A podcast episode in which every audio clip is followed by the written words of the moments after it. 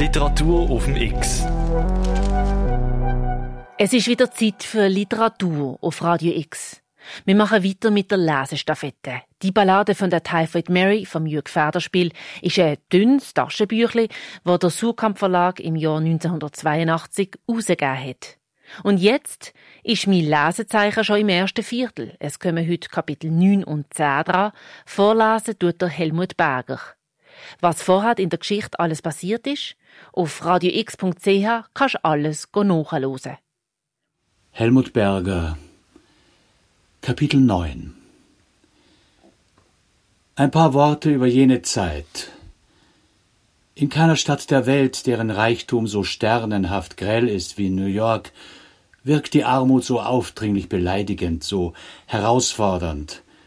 Und ein Reicher braucht hier jene zähe Seelenhaut, die ihm die Kinderstube zusammen mit dem Christentum eingegerbt und aufgepudert hat. Allmählich hat sich dabei eine Gemütsstruktur gebildet, die nicht einmal Gleichgültigkeit bedeutet, sondern ein Bejahen des Unveränderlichen. Reichtum ist anästhesierter Zahnschmerz, Peinlichkeit ohne Pein. Und ich, in meinem bequemen Sessel am Schreibtisch, blättere tatsächlich in Büchern nach, um mich zu orientieren, wie die Armut vor hundert oder mehr Jahren ausgesehen hat. Romantischer für unsere Augen, bizarrer und exotischer. In dem Buch mit zeitgenössischen Zeichnungen, das vor mir liegt, ist ein Lumpensammler abgebildet. Wozu hat ein Lumpensammler Lumpen gesammelt? Wohl kaum für die Textilindustrie zum sogenannten Recycling. Nein, er hat die Lumpen an noch Ärmere verhökert. Zehn Cent kostete der Schlafplatz im Massenlager einer Baracke, die raummäßig überhaupt keine Masse beherbergen konnte. Die Menschen mussten Leib an Leib liegen, Kälte und Schnee bliesen durch die Spalten, und nur wer in der Nähe des winzigen Rohrofens lag, brauchte nicht zu frieren. Es war kein großes Geschäft für den Besitzer der Baracke. Ein Geschäft mit der Armut war es trotzdem. Aus den Löchern der Straßenschächte drang nebliger Dampf, Abfall des Reichtums, der von der Dampfheizung der gewärmten Häuser kam. Heimlose Kinder wärmten sich dort in den Winternächten im Kreise kauernd. Auf den Bildern sieht man bepelzte und wohlgenährte Herren vorbeigehen, Zigarren schmauchend. Seltsam, arm und reich glaubten in Amerika immer an eine immanente, gottgewollte Gerechtigkeit. Kleinen Italienerbuben, die man in ihrer Heimat gekauft oder ganz einfach entführt hatte, wurde mit der Peitsche Gesang und Geigenspiel beigebracht, und dies von Leuten, die den Namen Stradivari bestenfalls als Weinsorte zu kennen glaubten. Die Armut in südlichen Ländern, pflegt man zu sagen, stört das feine Auge des Betrachters weniger als diejenige im Norden mit den eisigen Wintern. Doch hier in New York war auch der Sommer entsetzlich. Während Läuse und Wanzen sich in den Massenlagern bereits behaglich für die kommende Saison einrichteten, schmachteten die Ärmsten auf dem Pflaster und schnappten meist erfolglos nach einem Windhauch vom Meer. Hielt das Meer vielleicht vor Entsetzen den Atem an? Und jeder Morgen begann mit dem Geschrei, Geheul und Gefluche des Geschäfts. Karren ratterten durch die Straßen, wehe dem, der nicht geistesgegenwärtig Herr seiner Glieder war. Er konnte alsbald deren Knecht sein. Durch diese Quartiere ging Dorfheimer zu seinem Arbeitsplatz, wohlhabend, selbstbewusst, voller Mitleid. Doch er dachte einzig an Maria. Maria, eine Form von Menschendiebstahl im Einverständnis mit der Menschlichkeit. Dorfheimer war nicht Atheist, er zweifelte bloß an seiner Gottgläubigkeit. Eben rief mich meine Tochter Lea an. Wie geht es, Doc? Gut, antwortete ich. Dann entstand eine Pause, und ich glaubte, die Verbindung sei unterbrochen worden, doch es war bloß eine Verlegenheitspause. Und sie fügte die Frage hinzu, wie es meinem Manuskript gehe. Gut, antwortete ich wiederum, und sie lachte. Wenn man Medizinern die Frage nach ihrer Gesundheit stellt, ist es nicht unähnlich der Frage im Hause des Henkers nach dem Strick. Kapitel 10 Als Dorfheimer zurückkehrte, diesmal am Abend, war das Haus von köstlichem Duft erfüllt. Köstlich, weil auch etwas köstlich riechen kann, das aus Gerste, geräuchertem Speck und Stangenbohnen zubereitet ist. Und Dorfheimer rief, nein, er brüllte vor Begeisterung, Ha! In der Küche war niemand.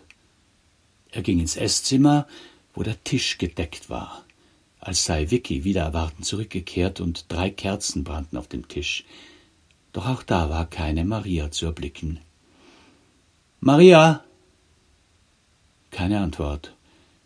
Er blieb einen Moment unschlüssig stehen, hängte den Mantel mechanisch an den Haken und rief, diesmal etwas leiser, fragender Maria? Ob Vicky tatsächlich zurückgekehrt war, reumütig sogar? Vom oberen Stock her war ein gespieltes Hüsteln zu vernehmen. Maria! Dorfheimer ging langsam die Treppe hinauf. Durch die halboffene Tür seines Schlafzimmers drang Licht. Er blieb stehen. Maria saß auf der Kante seines Bettes.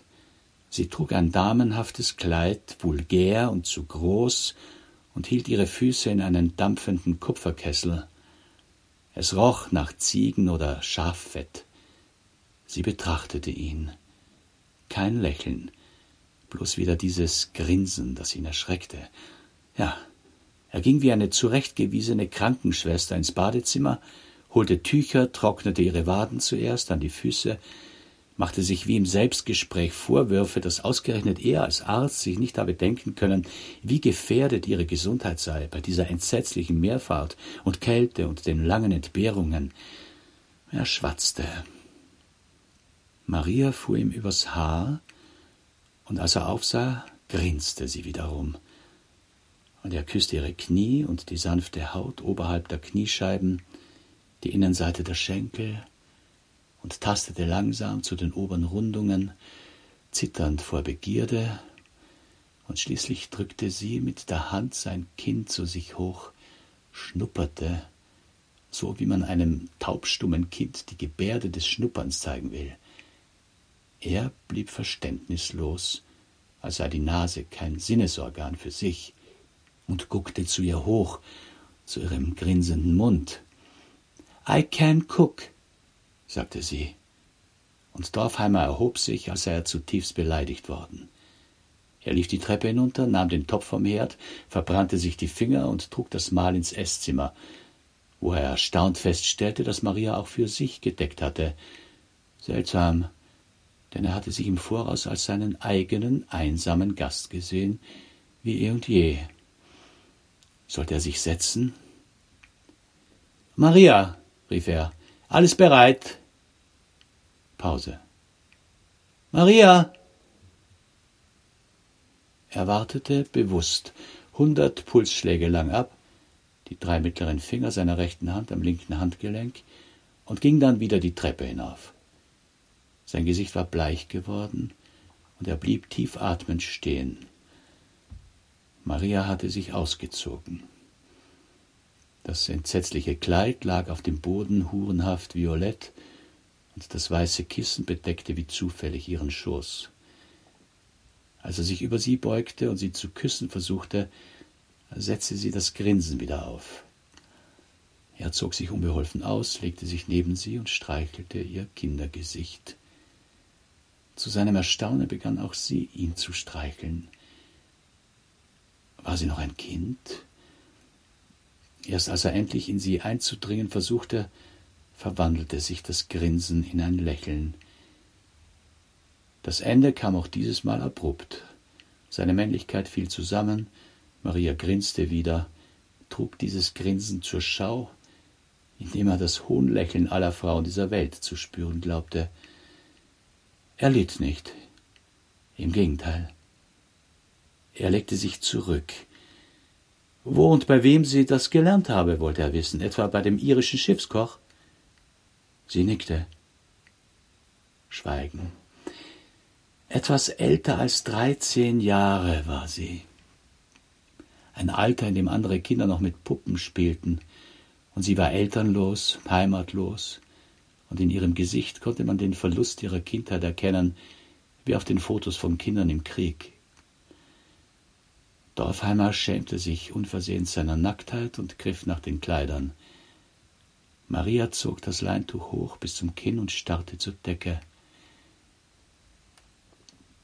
Nach einer Weile merkte er an ihren Atemzügen, dass sie in ihren Kinderschlaf gefallen war. Dorfheimer konnte nicht schlafen in dieser Nacht. Ich gebe den Stab weiter an Lea Butcher. X. In der schlaflosen Nacht machen wir für heute Schluss. Wir können die Nummern auf morgen vertrösten, weil dann kommt die nächste Folge wieder auf Radio X. Immer am 8 Uhr Morgen und am 5 Uhr oben in der Wiederholung. Bis dann bleibt nicht schlaflos, auch wenn bei der Typhoid Mary gerade viel im Anmarsch ist. Mit der freundlichen Unterstützung von der Christoph Merian Stiftung.